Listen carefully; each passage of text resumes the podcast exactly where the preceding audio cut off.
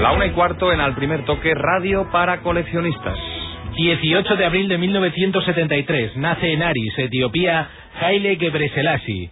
Hijo de una familia de granjeros, con ocho hermanos más, Haile recorría desde los nueve años 10 kilómetros diarios para ir a la escuela. Neftenga, el jefe, como fue apodado por los más cercanos, empezó a fraguar una carrera cargada de éxitos que nadie sabe si ha terminado.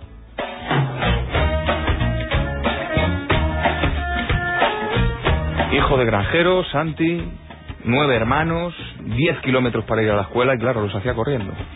Sí, el típico corredor del altiplano eh, africano, eh, bien etíopes, bien kenianos, él, eh, un keniano y un, keniano orgulloso además, eh, de pequeño, en la, con apenas ocho años, escuchaba las proezas de Miru Sifter, el gran campeón etíope que ganó los 5.000 y 10.000 metros en los Juegos Olímpicos de Moscú, Moscú 80. Uh -huh. Él tenía esa referencia y tenía la gran referencia también de los dos predecesores de Ifter, eh, tanto Bebe Bikila, ganador de los Juegos Olímpicos, el primer eh, atleta africano del África Negra que ganó una medalla de oro, como recordamos aquí hace algún tiempo, hace algunas semanas, ganó en Roma el maratón descalzo, ganó en el 64, volvió a repetir el triunfo en la maratón y cuatro años después otro etíope también eh, perteneciente a la Guardia Imperial de Selassie, Mamo Wolde, ganó la maratón de, de México. Gebre pertenece, por lo tanto, a esa estirpe de grandes atletas eh, que salen en, del Valle del Rift, tanto en su versión eh, de Kenia, kenianos, o en la versión etíope. Curiosamente, entre Ifter, entre 1980, y eh, Selassie, cuya irrupción en el mundo del atletismo eh, fue fantástica, fue en el año 1993 en los Mundiales de Stuttgart con apenas 20 años, fueron 13 años de dominio keniano o marroquí, pero no etíope. El hombre que transforma todo, transformó el dominio, la hegemonía en, en África, pero también revolucionó las distancias de fondo, fue Gebre Selassie.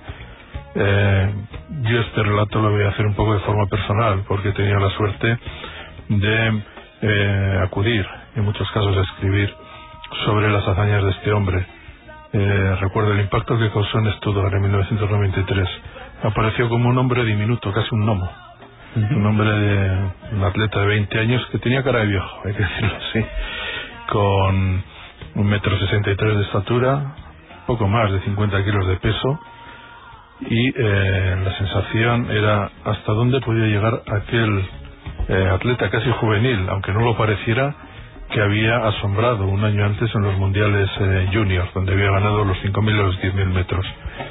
Bueno, en Stuttgart aquel, aquel diminuto atleta ganó los 10.000 metros y fue segundo detrás de Ismail Kirui en eh, los 5.000 metros. Allí comenzó no solamente la gran epopeya de, de, de Gebre Selassie en las pruebas de 5.000, 10.000 metros y posteriormente en el, en el, maratón, sino también el combate contra todo un país.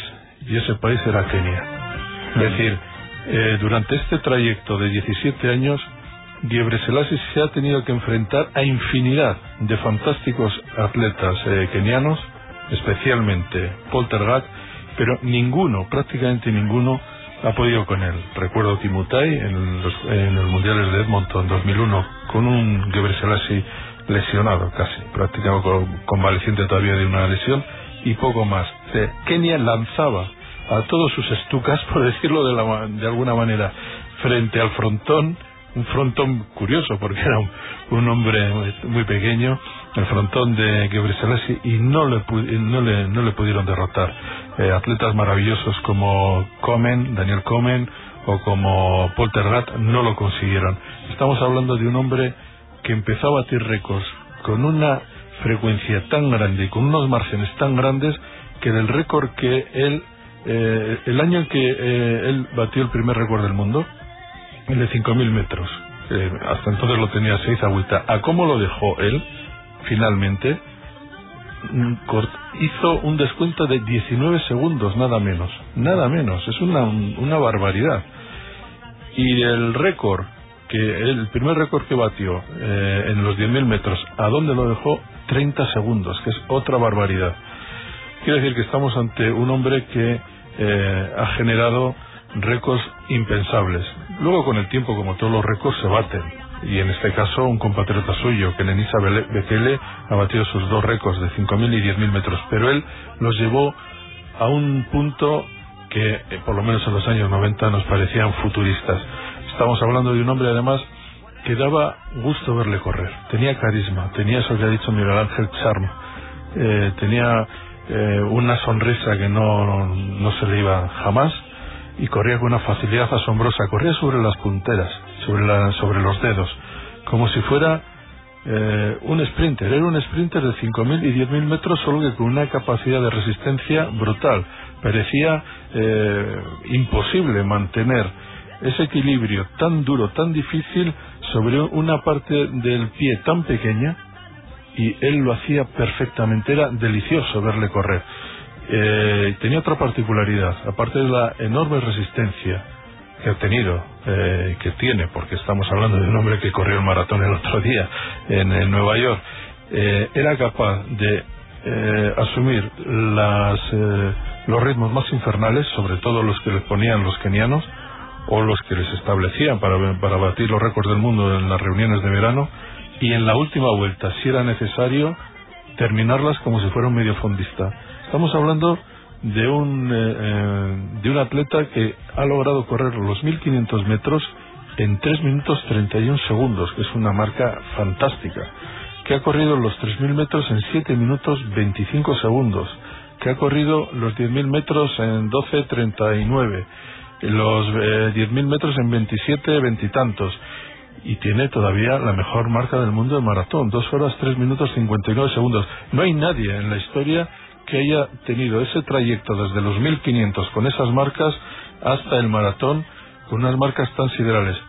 Eso sí, se le puede comparar, yo creo que si hay una santa trinidad dentro del Fondo Mundial, uno es Pavo Nurmi, otro es Tatopek, que es el único atleta capaz de ganar, que ha sido capaz de ganar 5.000, 10.000 metros y maratón en una, en una misma edición de los Juegos Olímpicos, y sin duda Gebre Selassie. Probablemente vendrá también Kenenisa Bekele pero yo creo que siempre Gebre estará por encima. Y hay algo que yo no sé muy bien cómo definir. ¿Por qué estará por encima cuando Bekele le ha batido los récords de 5.000 y 10.000 metros? Yo creo que tiene que ver con ese intangible que es, es que todos adoramos a Gebre. Así narraban en la BBC su último gran triunfo eh, antes de pasarse al maratón en los Juegos Olímpicos de 2000 en Sydney, en la carrera de 10.000 metros. Come off him. Sergey runs behind. Gebrselassie sits. Meskazoo goes strongly. Well, it's always been Gebrselassie in front. Sergey the strider. Can Gebrselassie win again? Hasn't been beaten for seven years. Sergey's been second to win for so long. What a race. What a moment. Sergey in front. Gebra coming at him. The Emperor of Ethiopia is up alongside him. Will he get him? 56 and a half. Gebrselassie. Esa, esa carrera ¿Mm? Tuve la, oportunidad de verla, igual es junto a la victoria de eh, el Guerrú en 1500 y en el 5000 de, de, de Atenas, esta carrera, la victoria por nueve centésimas de eh, y sobre Poltergat, es para mí una de las grandes, de las mayores epopeyas que yo he visto en una carrera de fondo. Eh, Gabriel Selassie llegó a los Juegos Olímpicos de 2000 tocado, tenía problemas. Poltergat había, eh, había sido segundo en los Juegos Olímpicos del, del 96 y juró vencer a, a, Gebre. Eh, se preparó Tergat para algo para lo que no eh, no, más, no solía marcar la diferencia. Tergat era un hombre con un ritmo altísimo y solía descolgar a sus rivales eh, por ese ritmo. Eh, todo el mundo sabía que si llegaban apretados dos, dos corredores y uno de ellos era Gebre, la victoria iba a ser para Gebre. Y Tergat pensó que, eh, tendría que tenía que afinar su punta de velocidad. Se entrenó durante un año para ganarle a Gebre, donde Gebre ganaba a todo el mundo. En la en, los, últimos 200, los últimos 200 o 400 los últimos 250 eh, 300 metros y eh, lo que ocurrió fue para mí quizá el gran error de Tergat Tergat tenía que haber destruido a Gebre eh, machacándole con el ritmo y no esperando hasta la, hasta la última vuelta. Eh, en YouTube lo puede ver la gente perfectamente. A falta de 250 metros, Poltergat, un atleta fantástico, verdaderamente fantástico, ataca, sale de la cuarta posición, rebasa por fuera a todos. Eh, el ataque es demoledor, le cuesta a Gebre seguirle. En algún momento a la salida de la curva están a dos metros, está a dos metros de Tergat. Parece que la victoria es de Tergat. A falta de 50 metros, Tergat es primero. A falta de 40 también. A falta de 30 también. A falta de 20 metros, Tergat es primero. Y en los últimos 20 metros, con esa zancada increíble para un atleta tan pequeño, que es todo piernas, parece que le salen de los sobacos a, a Gebre, en la parrilla se impone y le gana por 0, le gana por 9 centésimas de segundo en una final de 10.000 metros.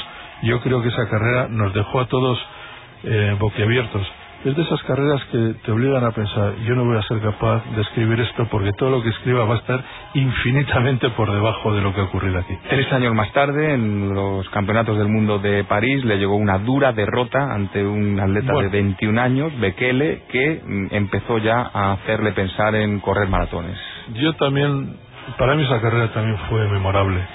Es decir, cuando un atleta reconoce que un compañero es mejor y le permite eh, crecer ese compañero, para mí eso demuestra que estamos ante no solamente un gran atleta, sino una persona eh, que se viste por, por los pies. Una, cabeza, él tiene una cabeza privilegiada para saber eh, dónde y en qué momento le ha llegado el momento, le ha llevado la ocasión de tomar decisiones decisivas, en, decisiones importantes en su vida. Y aquello ocurrió en, en París.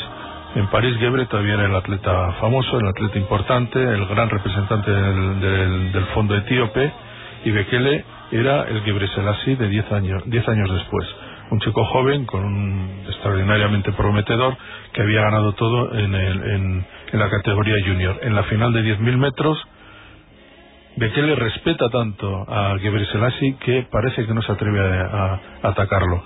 Los últimos 5.000 metros de esa carrera son impresionantes porque se corren por debajo de los 13 minutos, o sea, una cosa brutal. Y a última hora da la sensación desde fuera, y aquello se vio en el estadio de San Denis, que Gebreselassie le da permiso a Bekele para atacar y ganarle. Es decir, que es un, un, equipo tan jerarquizado como el etíope, donde Gebreselassie era el emperador, hay que decirlo así, el emperador le permite al, joven Bekele ganar aquella carrera. Bekele ganó los, los 10.000 metros y luego ha sido el gran dominador de los, de los últimos 10 años. Pero sí que se, eh, sí que se observa, primero, el cambio de, de, testigo, le pasan el testigo Gebre a Bekele y también que Gebre va a necesitar o va a cambiar de dirección. Vuelve a participar en la final de 10.000 metros de los Juegos Olímpicos de Atenas, no consigue medalla y participa también en los Juegos Olímpicos de Pekín en los 10.000 metros, donde me parece fue quinto sexto, y no quiso correr el maratón, a pesar de que eh, tenía la mejor marca mundial del año. Dijo que no le gustaba eh, Pekín para correr, la polución, y que no tenía ninguna intención de correr el maratón. Eh, fue su última participación en los Juegos Olímpicos en pista, y un mes después batió el récord del mundo de maratón en Berlín con 2 horas 3 minutos 59 segundos de alguna manera aquella carrera de 10.000 metros le sirvió como preparación para el récord del mundo. Tras retirarse en el kilómetro 25 de la maratón de Nueva York, el 7 de noviembre de 2010, Gebre Selassie anunciaba su retirada del atletismo.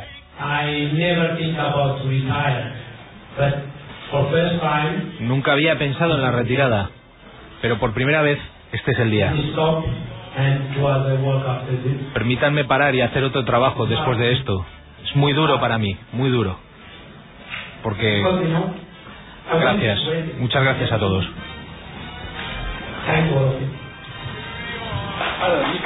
¿No correrás nunca más? ¿Es tu retirada? Sí. Bueno, hay que, lo creemos.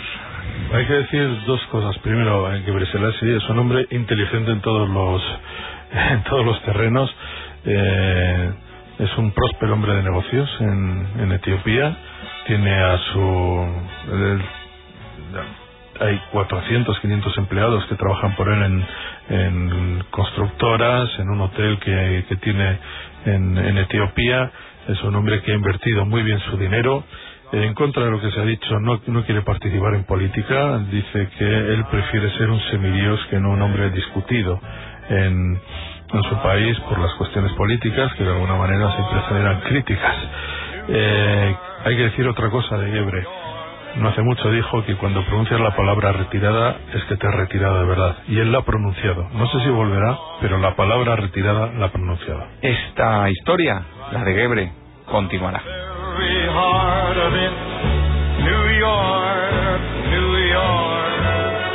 Al primer toque, Ángel Rodríguez.